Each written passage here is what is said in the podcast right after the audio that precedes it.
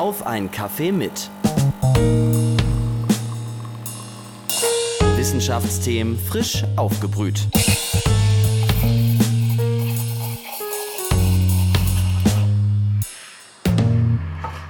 Hallo und willkommen zu einer neuen Folge auf einen Kaffee mit, dem Wissenschaftspodcast der Uni Leipzig. Mein Name ist Inja Unkert, ich bin Studentin an der Uni und ich rede auch mit Dozentinnen und Dozenten unserer Uni über ihre Forschungsthemen. Hier brühen wir sozusagen Wissenschaftsthemen frisch auf, von der Geistes- bis zur Naturwissenschaft. Heute ist Alexander Deeg zu Gast im Podcast. Er ist Professor der Theologie. Schön, dass Sie da sind, Herr Professor Deeg. Sehr gerne, liebe Frau Unkert. Schönen guten Tag. Schwerpunkt in ihrer Forschung und Lehre sind die Homiletik, also die Geschichte und Theorie der Predigt und die Liturgie, also die Gottesdienstlehre. Außerdem haben sie Judaistik in Jerusalem studiert und beschäftigen sich mit dem christlich-jüdischen Dialog. Da sind sie unter anderem auch im Vorstand des Vereins Studium in Israel. Aber bevor wir zu den angesprochenen Themen kommen, möchte ich jetzt erstmal gerne wissen, wie trinken Sie denn am liebsten Ihren Kaffee? Ich trinke Kaffee sehr, sehr stark und immer nur schwarz. Das habe ich mir seit einigen Jahren so angewöhnt und genieße ich sehr. Und leider auch etwas häufig. Also konkret habe ich einen doppelten Espresso hier in meiner Tasse, die auch schon wieder zur Neige geht. Dann können wir gerne thematisch einsteigen. Die Religion ist der Gegensatz zur Wissenschaft, denken vielleicht einige. Der Glaube ist privat und irrational und die Wissenschaft öffentlich und gut begründet. Wie ist es denn, die Religion unter die wissenschaftliche Lupe zu nehmen, also diese scheinbaren Gegensätze zusammenzuführen? Ich glaube, das ist genau die große Chance, die überall dort besteht, wo es eine wissenschaftliche Theologie gibt, dass beides in der Tat zusammenkommt, dass man die Chance hat, über, jetzt sage ich mal im wahrsten Sinne des Wortes, Gott und die Welt und die Frage, wie die beiden zusammengehören, was Gott mit dieser Welt zu tun hat und was Glaube bedeutet und was glaubende Menschen so denken und tun, sich wissenschaftlich darüber Rechenschaft zu geben. Ich halte das für eine, für eine riesige Chance, die wir, die wir haben und die uns hilft, dass Glaube aufgeklärt wird, dass man über Glauben kritisch nachdenken kann, dass man Glauben mit anderen Wissenschaften kritisch ins Gespräch bringen kann, dass man ihn befragen kann auf das, was er leistet oder auch welche Probleme er hat. Von daher ist es ganz wunderbar, dass es eine wissenschaftliche Theologie gibt, die den Glauben zum Gegenstand hat. Aber man muss auch nicht mal unbedingt ein glaubender Mensch sein, um Theologie zu betreiben, sondern beschäftigt sich mit dem Glauben aus einer gewissen Innenperspektive Perspektive, aber immer mit einer reflektierten Distanz. Dass Wissenschaft und Religion nicht zusammengehören, ist also vielleicht nur ein Mythos. Ein weiterer Mythos bezüglich des Studiums ist ja, dass wer Theologie studiert, automatisch Pfarrerin oder Pfarrer werden will. Ist das denn wirklich die einzige Motivation der Studierenden? Das ist die Motivation von einigen, aber bei uns sind es etwa, ich würde mal sagen, eine gute Hälfte, die dieses, die dieses Berufsziel hat oder sich vorstellen kann. Es gibt eine ganze andere riesige Gruppe natürlich, das ist die Gruppe der Lehrerinnen und Lehrer, der Leute, also die sagen, sie wollen gern mal Religion an einer Schule unterrichten. Da haben wir die unterschiedlichsten Schularten, für die man das machen kann. Aber es gibt auch eine ganze Reihe von Menschen, zahlenmäßig sind es jetzt nicht so viele, aber es sind insgesamt doch einige Studierende, die noch gar nicht so genau wissen, was sie mit diesem Studium denn wirklich machen wollen und die dann in verschiedenen Bereichen landen können. Sei es, dass sie im Journalismus arbeiten, sei es, dass sie in irgendeine Personalberatung von Unternehmen gehen, sei es, dass sie als Reiseführer in Israel landen oder wo auch immer. Das heißt, es ist schon auch ein Studium, das eine Menge unterschiedliche Richtungen und Möglichkeiten eröffnet, nicht zuletzt auch in der Wissenschaft auf vielfältige Weise weiterzuarbeiten. Einige Studierende wollen also wirklich Pfarrerinnen und Pfarrer werden, aber ungefähr nur die Hälfte und viele werden Lehrerinnen oder Lehrer oder gehen sogar in ganz andere Bereiche wie dem Journalismus. Studieren denn eigentlich nur Christinnen und Christentheologie? Das ist natürlich schon die große Mehrheit, die wir bei uns haben. Leute, die getauft sind, Leute, die einer Kirche angehören. Aber für das Studium ist es nicht die Voraussetzung. Man kann also bei uns studieren, selbstverständlich studieren, auch wenn man nicht einer Kirche angehört. Gerade im Lehramt sind es doch einige, die das tun. Aber es gibt auch Leute, die Diplom studieren bei uns und die keiner Kirche angehören. Dazu vielleicht doch mal der Hinweis auf eine kleine eine Problemlage, die sich dann allerdings ergibt, denn auch im Diplomstudium ist es so, dass die Studierenden ein sogenanntes homiletisches Seminar mitmachen müssen. Äh, das heißt, sie müssen ein Seminar machen, wo es um Predigt geht und Gottesdienstgestaltung geht. Und das ist natürlich schon eine etwas heikle Geschichte, wenn man dann auch in die Praxis muss. Und das gehört zu diesem Seminar dazu, dass man also auch praktisch tätig wird, wenn man also einen Gottesdienst gestalten muss als Liturg oder Liturgin, als Prediger oder Predigerin. Und wenn man dann von sich aus innerlich sagen würde, ich kann aber mit diesem Gott oder mit diesem Glauben wirklich gar nichts anfangen, dann hätten wir hier eine gewisse Bruchlinie. Ich fände es durchaus reizvoll, wir hätten mehr Möglichkeiten für Menschen, die auch aus reinem Interesse, ohne tatsächlich selber Christinnen und Christen zu sein, Theologie zu studieren, wir hätten da mehr Möglichkeiten. Aber es ist doch schon so, dass das Studium eben dann in manchen Punkten und das homiletische Seminar wäre ein deutlicher Punkt, eine Innenperspektive Perspektive hat und bedient. Nochmal, auch dazu muss man nicht Mitglied einer Kirche sein. Man kann das gerne machen, auch wenn man das nicht ist. Aber es zeigt doch, dass es dann eben schon eine Besonderheit ist, so ein Theologiestudium an unserer Universität durchzuführen. Sie haben es gerade schon erklärt, es kommen also verschiedene Glaubensrichtungen zusammen. Manche Studierende sind christlich, manche nicht. Und das hat auch seine Besonderheiten und auch Schwierigkeiten, zum Beispiel in der Predigtlehre. Ich habe mich noch gefragt, wie macht sich das denn zum Beispiel in Seminardiskussionen bemerkbar, dass die Studierenden an verschiedene Dinge glauben?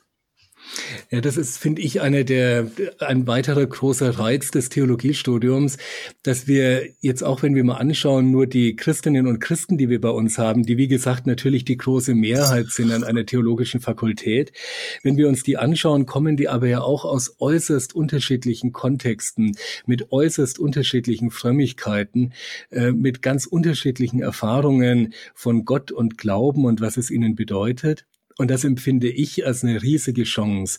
Denn wenn ein Seminar gut läuft, dann tauschen sich dort Menschen mit ganz unterschiedlichen Erfahrungen aus. Menschen, die an Gott zweifeln und am Glauben zweifeln, Menschen, die ihre großen Fragen haben und Menschen, für die alles fraglos ist und die überhaupt keine Zweifel haben, Menschen, für die die Bibel ganz eindeutig Gottes Wort ist und Menschen, die sagen, das sind menschliche Worte zu unterschiedlichen Zeiten geschrieben, was soll daran bitte Gottes Wort sein? Und diese Diskussionen, diese Fragen, die sind wirklich ganz großartig und helfen uns weiter. Ich bin sehr dankbar, dass wir hier in Leipzig wirklich auch so ein vielfältiges und divergentes Potenzial an Studierenden haben aus ganz Deutschland, auch einige internationale Studierende, die hier sind. Und das macht echt einen großen Reichtum aus in den Seminaren und in den Lehrveranstaltungen.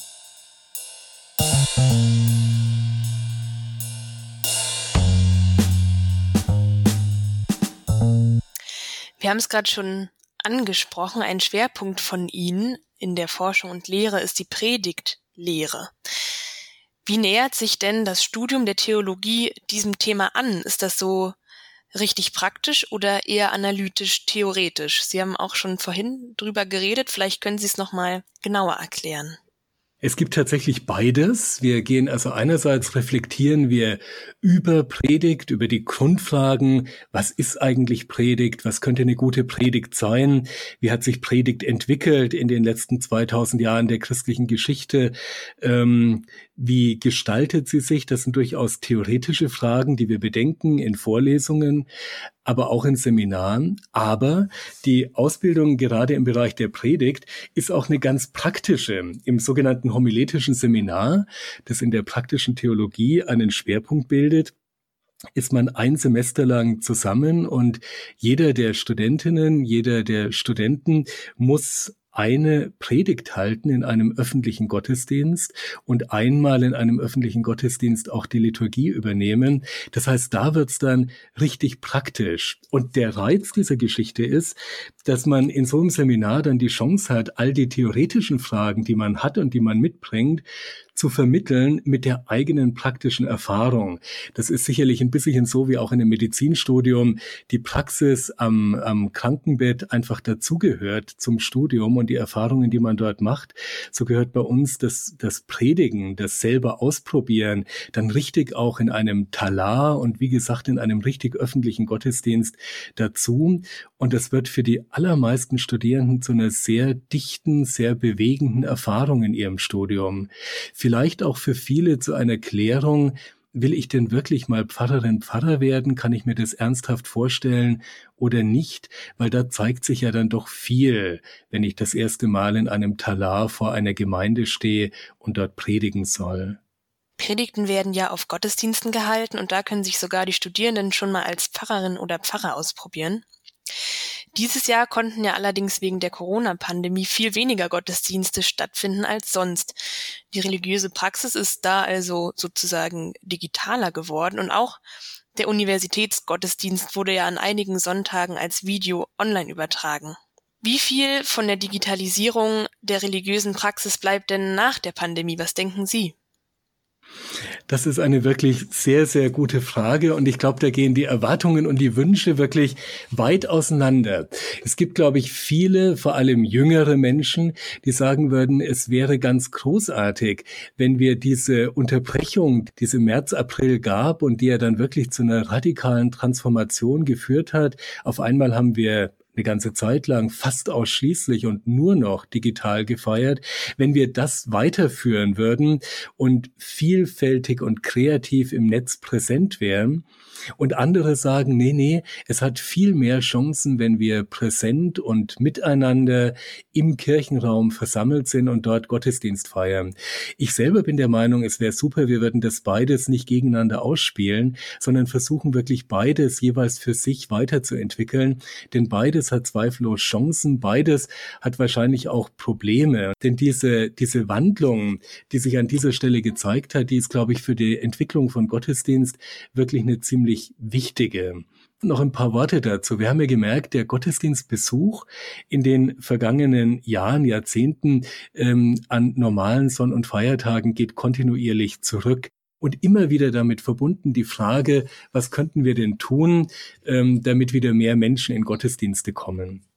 Jetzt hat man gesehen durch diese digitale Transformation, dass, so würde ich schon sagen, auf einmal andere Leute, eben vor allem auch jüngere Leute erreicht werden. Für viele war es attraktiv, nicht in die Kirche gehen zu müssen, sondern zu Hause oder an unterschiedlichen Orten unterschiedliche Formate zu erleben. Häufig waren diese Gottesdienstformate im Internet auch deutlich kürzer als die normalen Sonntagsgottesdienste.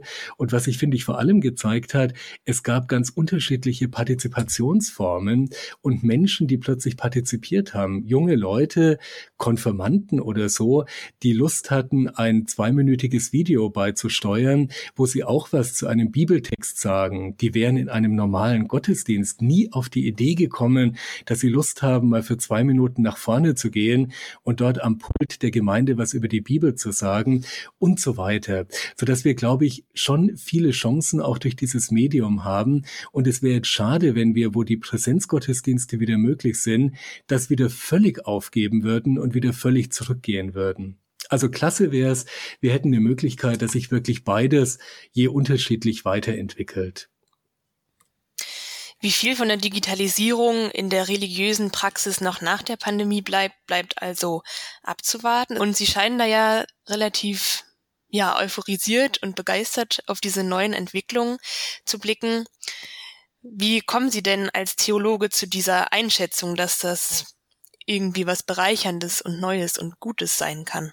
Ich will es mal an einem Beispiel vielleicht sagen, ich kann es dann auch gerne noch mal allgemeiner sagen. Ähm, die große Frage oder eine der großen Fragen, die wir jetzt gestellt haben in diesem Frühjahr, war ja die Frage, kann man eigentlich im Internet oder durch das Internet, durch das Medium Internet Abendmahl feiern? Und was würde das dann bedeuten? Und an so einer Frage wird sehr schnell deutlich, dass man ganz unterschiedliche Perspektiven braucht, um mit so einer Frage umzugehen. Da gibt's eine natürlich eine erste Ebene, dass man erstmal emotional reagiert und sagt, na, das kann ich mir überhaupt nicht vorstellen.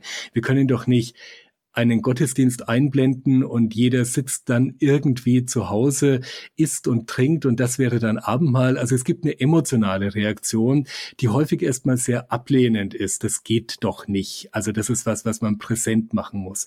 Und dann geht es in der Theologie als Wissenschaft ja darum, zu überlegen, auf welchen Ebenen kann ich denn so eine Frage jetzt diskutieren, um zu einer wirklich begründeten Antwort zu kommen. Und auf einmal wird klar, wir brauchen in der Theologie ganz unterschiedliche Perspektiven Perspektiven, die wir jetzt anlegen.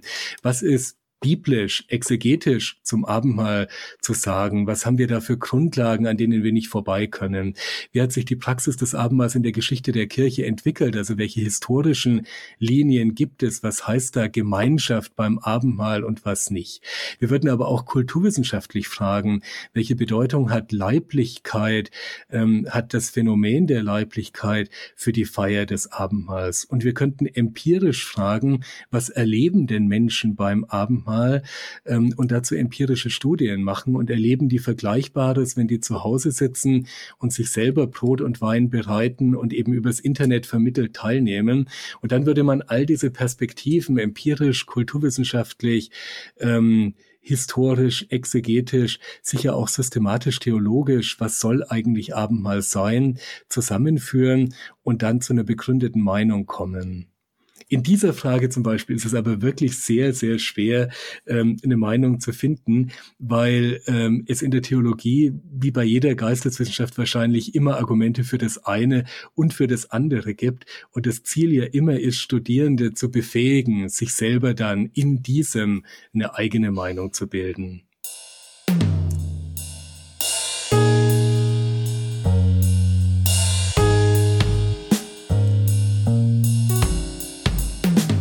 Forschen ja auch gerade zum Thema Sakralraumtransformation. Dabei geht es darum, dass immer mehr Kirchengebäude ungenutzt bleiben und verkauft oder abgerissen werden. Und Gründe dafür sind rückläufige Kirchenmitgliederzahlen. Und sie forschen eben zur Sakralraumtransformation.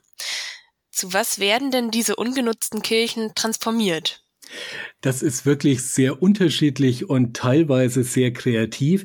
Man muss dazu sagen, dass wir hier in Deutschland generell ähm, eine Entwicklung haben, die noch nicht so massiv ist, wie sie etwa in den Niederlanden schon war. In den Niederlanden mussten die Kirchen wahnsinnig viele Gebäude in den letzten Jahren aufgeben, weil einfach das Geld nicht mehr da war, die zu erhalten. In manchen Gebieten Westdeutschlands ist es ähnlich. Das heißt, wenn man sich dort erstmal umschaut, also noch nicht bei uns hier in Ostdeutschland und in Leipzig, wo wir eine gewisse Sondersituation haben, zu der ich dann gleich noch was sage, dann ist es schon ganz interessant und abenteuerlich zu sehen, wozu Kirchen umgestaltet wurden.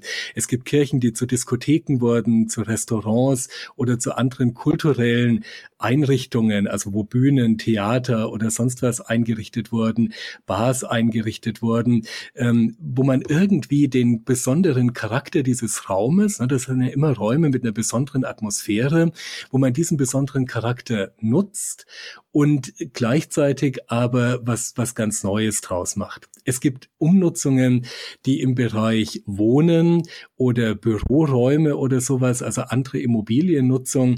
Es gibt auch Umnutzungen, die den besonderen Raum der Kirche in besonderer Weise nutzen. Häufig sind sie sehr hohe Räume, so dass es inzwischen einige Kletterkirchen gibt, wo also Klettereinrichtungen äh, eingerichtet wurden und man die Kirche also wegen der Höhe, der, der, der Raumhöhe, die man sonst nicht hat, in besonderer Weise nutzt.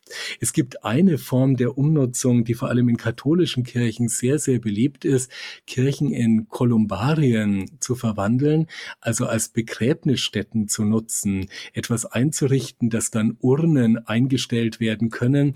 Das wäre jetzt eine Nutzung, die ja relativ nah an der traditionellen Nutzung von Kirchenraum ist. Also da wird der Sakralraum aufgenommen und wirklich in einer spezifischen Weise genutzt, die für viele ähm, sehr gut vorstellbar ist und bleibt.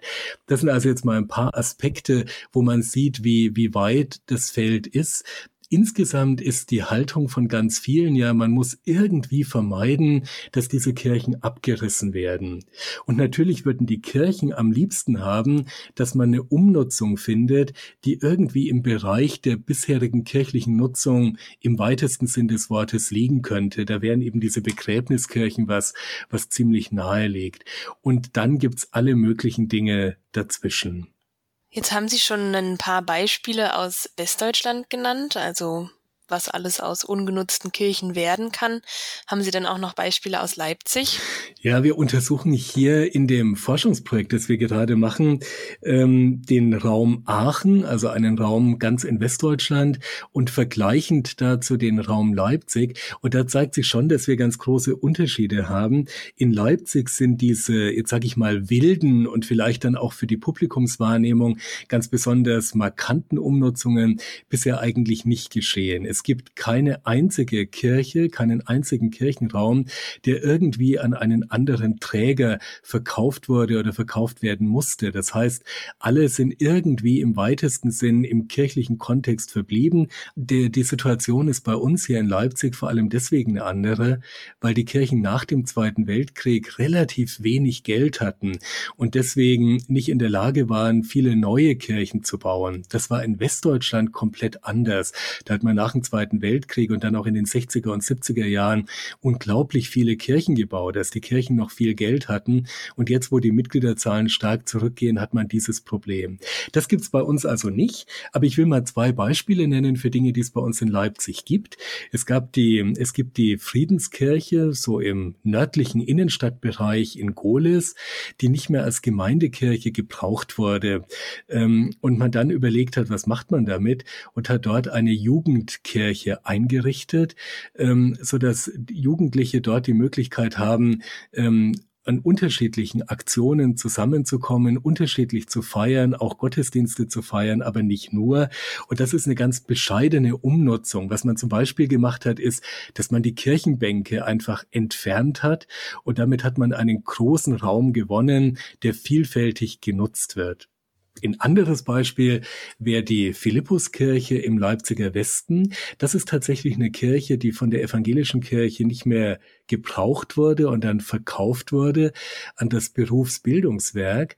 Und dort hat man etwas ganz anderes eingerichtet, nämlich ein integratives und inklusives Hotel. Das mal zwei Leipziger Beispiele, die zeigen, dass wir so weit noch lang nicht sind, dass wir bei uns ähm, Kletterkirchen oder andere Dinge einrichten, aber mal zeigen, in welche Richtung es bei uns etwa geht. Es gibt aber auch zum Beispiel in Aachen andere Umnutzungen, die eher, Sie haben so bezeichnet, markant oder wild sind und dann auch irgendwie nichts mehr wirklich mit dem kirchlichen Kontext zu tun haben. Kirchen werden da also zu Diskotheken, Kletterhallen oder Bars. Geht das denn einfach so? Das ist wiederum eine relativ komplexe Frage, ob das einfach so geht. Man kann nach evangelischem Kirchenrecht eine Kirche entwidmen. Und mit dem Moment, wo die Kirche entwidmet ist, das heißt, wo sie eben nicht mehr für den gottesdienstlichen Gebrauch vorgesehen ist, geht sozusagen alles, denn dann ist es einfach ein Gebäude. Die spannende Frage ist, geht es auch im katholischen Kontext? Unser Projekt, das wir jetzt durchführen, ist eines, wo evangelische und katholische Forscher zusammenarbeiten Kirchen. Und nach katholischem Kirchenrecht ist es nicht ganz so einfach möglich, dass ein Kirchenraum hergegeben, aufgegeben und entwidmet wird. Aber auch da ist Vergleichbares denkbar, wie man ja eben an diesen Umnutzungen sieht. Also einfach geht es weder bei den evangelischen noch bei den katholischen Kirchen. Und es zeigt sich was ganz Interessantes, was man, glaube ich, an der Stelle schon auch erkennen kann. Wann immer irgendwo eine Kirche aufgegeben werden soll, gibt es natürlich viele, viele Leute, die sehr, sehr deutlich dagegen protestieren. Das war für mich hier in Ostdeutschland eine der wirklich interessanten Beobachtungen. Wenn die Kirche dann sagt, wir müssen die aufgeben, weil wir auch die Baulast nicht mehr tragen können, dann entstehen sehen häufig Vereine in den Dörfern oder Protestbewegungen dagegen, Leute, die sich versammeln und sagen, nein, wir wollen aber unsere Kirche in der Mitte des Dorfes weiter erhalten. Und das Hochinteressante ist, das sind keineswegs nur Christinnen und Christen, die für den Erhalt von Kirchen eintreten, sondern auch viele Leute, die teilweise schon seit Jahren nicht mehr in der Kirche sind, aber die sagen, dieses Gebäude, dieser Ort, der ist uns wichtig. Das hat was mit der Identität dieses Dorfes oder dieses Stadtteils zu tun. Das heißt also nochmal, einfach geht sowas in gar keinem Fall. Es gibt ganz häufig sehr, sehr heftige und sehr massive Diskussionen und es gibt rechtliche Fragen, was geht mit einem Kirchengebäude und was geht eben auch nicht. Bevor die Kirche also zur Kletterhalle wird, muss sie erstmal entwidmet werden und kann dann auch nicht mehr als Kirche genutzt werden, sondern ist nur noch ein normales Gebäude. So habe ich das jetzt verstanden. Aber es lohnt sich trotzdem, sie zu erhalten und sie lieber umzunutzen, als abzureißen, weil ja doch viele Bewohnerinnen und Bewohner noch an der Kirche hängen. Kann man das so sagen? Das kann man so sagen, weil es sich tatsächlich zeigt, dass Kirchen mehr sind als nur Orte, in denen Christenmenschen ihre Gottesdienste feiern. Kirchen sind auch Symbole für das, was vielleicht diese Gesellschaft mit ihren anderen Logiken auf heilsame Weise unterbricht. Also eine Kirche, um es mal etwas konkreter zu sagen, ähm, widersetzt sich irgendwie den Logiken des rein ökonomischen. Und gerade dann wird es für Menschen ja eher schwierig, wenn man sagt, aus ökonomischen Gründen wird eine Kirche aufgegeben, wo Kirche doch auch dafür steht, dass es jenseits der Dominanz der Ökonomie noch eine andere Logik gibt nach der es sich zu leben lohnt und Menschen auch leben können. Eine Kirche ist, das hat Foucault mal gesagt, ähm, eine Art Heterotopie, also ein anderer Ort inmitten der Orte, die wir kennen, der damit auch für andere Logiken steht. Und wenn man das jetzt einfach einreißt, wegreißt, abreißt, nur weil man das Geld nicht mehr hat, dann passt es für viele Leute nicht zusammen. Also ich glaube, das ist ein ganz wichtiger Punkt. Ich will mal, wenn ich darf, noch auf ein kleines Beispiel eingehen, wo die Frage nach Kirche und nach Kirchennutzung bei uns spannend wird. Es gibt in Leipzig ja nicht nur das Phänomen, dass wir Kirchen nicht mehr brauchen, sondern wir haben das Sonderphänomen, dass wir in den letzten Jahren zwei neue Kirchen im Innenstadtbereich gebaut haben, nämlich die katholische Kirche, die Propsteikirche St. Trinitatis, ein interessanter Kirchenneubau, aber letztlich auch unsere Universitätskirche St. Pauli, die ja beides zugleich ist, Aula und Kirche.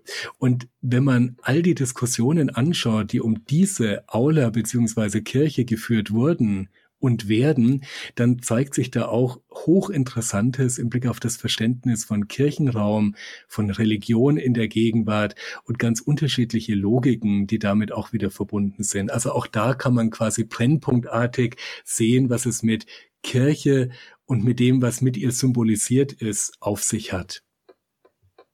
Das ist ja echt interessant. Ich habe auch schon den Begriff der Heterotopie gekannt, aber irgendwie noch nie mit einer Kirche verbunden, aber das hat mir jetzt auch sehr eingeleuchtet. Das Interessante, wenn ich das noch ganz kurz in Klammern sagen darf, ähm, als Michel Foucault den Begriff eingeführt hat, der Heterotopie, hat er in seinem Aufsatz ja ganz unterschiedliche Beispiele, also etwa Bordelle oder, oder Friedhöfe oder Parkanlagen, die alle bringt er als die anderen Orte, die Wiederorte im Kontext einer Stadt. Aber ich habe mich selber immer gewundert, warum Foucault das, was so nahe liegt, nämlich Kirchen mit diesem Begriff zu verbinden, nicht macht. Das macht er sicherlich, weil er keine Lust hat, über Kirchen in besonderer Weise oder Sakralräume nachzudenken. Aber ich denke, das, was er schreibt über Heterotopien, passt ganz herausragend auch für Kirchen und für Sakralräume.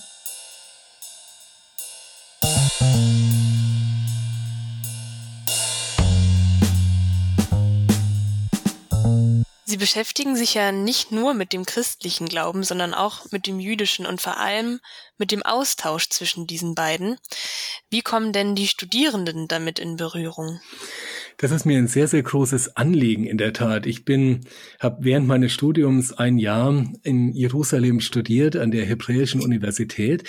Das bedeutet so ein Jahr dort, dass man tatsächlich eintaucht in die ganz andere Welt des Judentums. Man lernt Neuhebräisch, wenn man dort studieren will. Ähm, man ist dort an der Universität vor allem ja mit Jüdinnen und Juden zusammen, lernt sehr, sehr viel über jüdischen Glauben. Und so gerne ich evangelische Theologie studiert habe hier in Deutschland, würde ich doch sagen, dass dieses Jahr zweifellos das beste Jahr meines Studiums war. Ähm, die Auseinandersetzung mit jüdischem Glauben, mit jüdischen Menschen, mit jüdischer Frömmigkeit bedeutet ja ständig auch eine Herausforderung für den eigenen christlichen Glauben.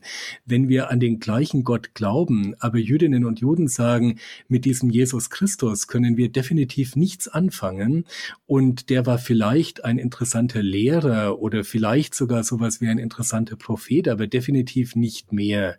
Und wenn wir Christen sagen, aber wir glauben, dass es mit diesem Jesus Christus mehr auf sich hat, dann ist das eine, eine wunderbare, großartige Spannung, mit der man sich auseinandersetzen muss, die inhaltlich in den Kern unseres Glaubens führt.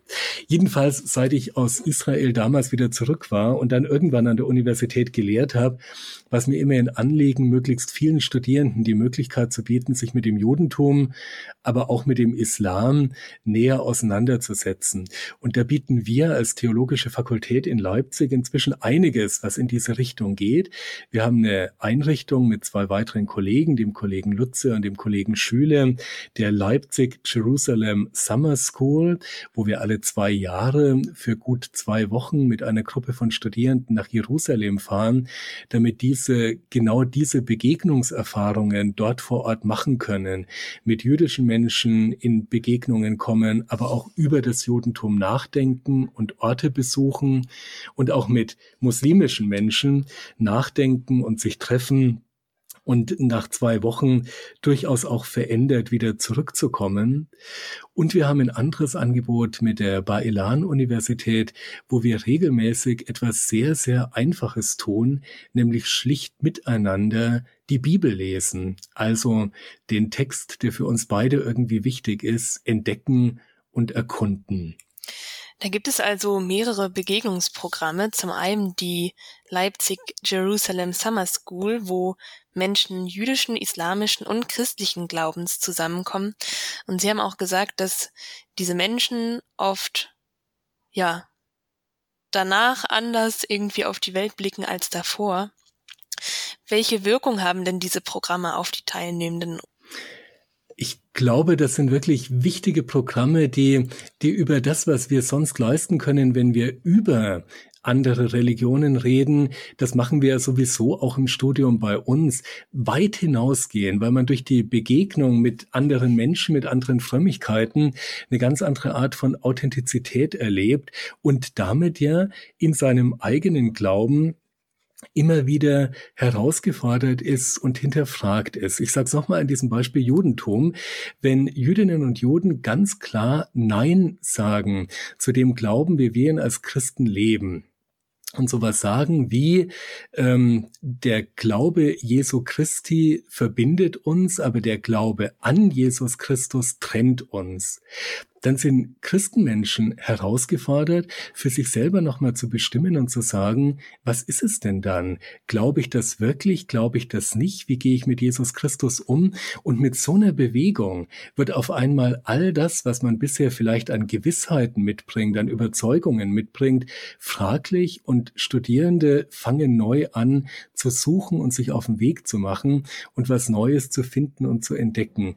Und das ist, finde ich, was ganz, ganz Großartiges und etwas, was man sonst nicht einfach so leisten kann. Also die Bewegung, die zum Glauben gehört, das ständige Suchen, das ständige Nachfragen, das wird durch sowas massiv angestoßen und ähm, Leute zu einem wirklich neuen Suchen und Denken und Forschen geführt.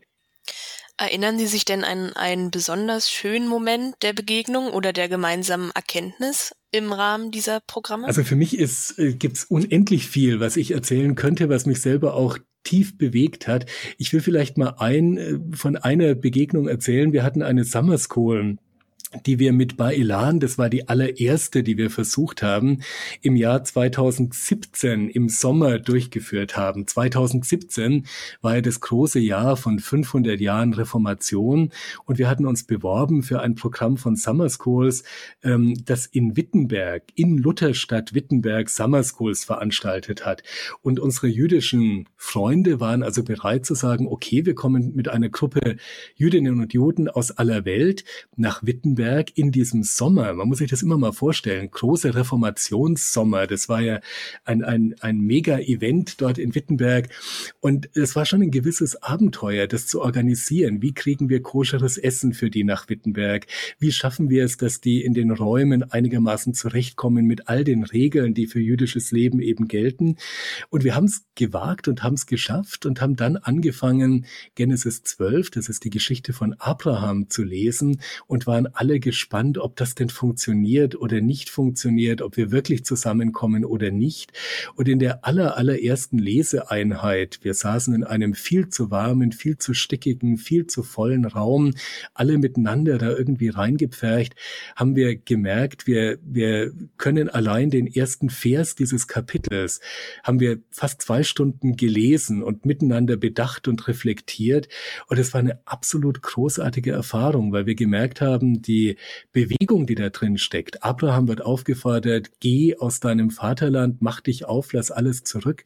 Diese, dieser Satz allein hat uns wechselseitig so bewegt und herausgefordert, dass wir seither sagen, das war unser Durchbruchsmoment, wo wir gemerkt haben, es lohnt sich miteinander sehr gründlich gemeinsam die Bibel zu lesen und zu entdecken, was da drin steht. Irgendwie war da in Wittenberg ein besonderer Spirit, den wir bis heute nicht ganz erklären können, aber der dazu führt, dass wir bis heute mit dieser einfachen Übung weitermachen und jetzt im Moment auch, wo wir uns live und präsent nicht sehen können, im Internet über Zoom weiter die Bibel miteinander lesen. Also das war so ein echter Durchbruchsmoment, an den ich mich sehr gerne erinnere. Das klingt wirklich sehr eindrucksvoll und ich bin mir sicher, da gab es auch noch einige andere Momente, von denen ich jetzt ganz gerne hören würde. Allerdings sind wir jetzt am Ende der Zeit angekommen und müssen deshalb leider zum Schluss kommen. Ich denke aber trotzdem, dass die Hörerinnen und Hörer und auch ich schon einiges gelernt haben in dieser Folge, zum Beispiel, dass nicht alle Theologiestudierenden Pfarrerin oder Pfarrer werden wollen oder müssen, dass Kirchen auch noch für viele sehr wichtig sind, selbst wenn sie nicht mehr als solche genutzt werden, und dass der Dialog zwischen Menschen verschiedenen Glaubens oft sehr bereichernd ist. Vielen Dank, Herr Professor Deeg, für die spannenden Einblicke in ein Theologiestudium. Und ich danke Ihnen, liebe Frau Unkert, für dieses nette Gespräch und die Einladung auf die virtuelle Tasse Kaffee. Mehr Wissenschaftsthemen gibt's in der nächsten Folge. Die kommt immer am letzten Freitag des Monats raus. Und wenn ihr so lange nicht mehr warten wollt, könnt ihr auch gerne mal in die älteren Folgen reinhören. Die gibt's alle zum Beispiel bei Spotify und auf der Uni-Website. Bis dann. Tschüss.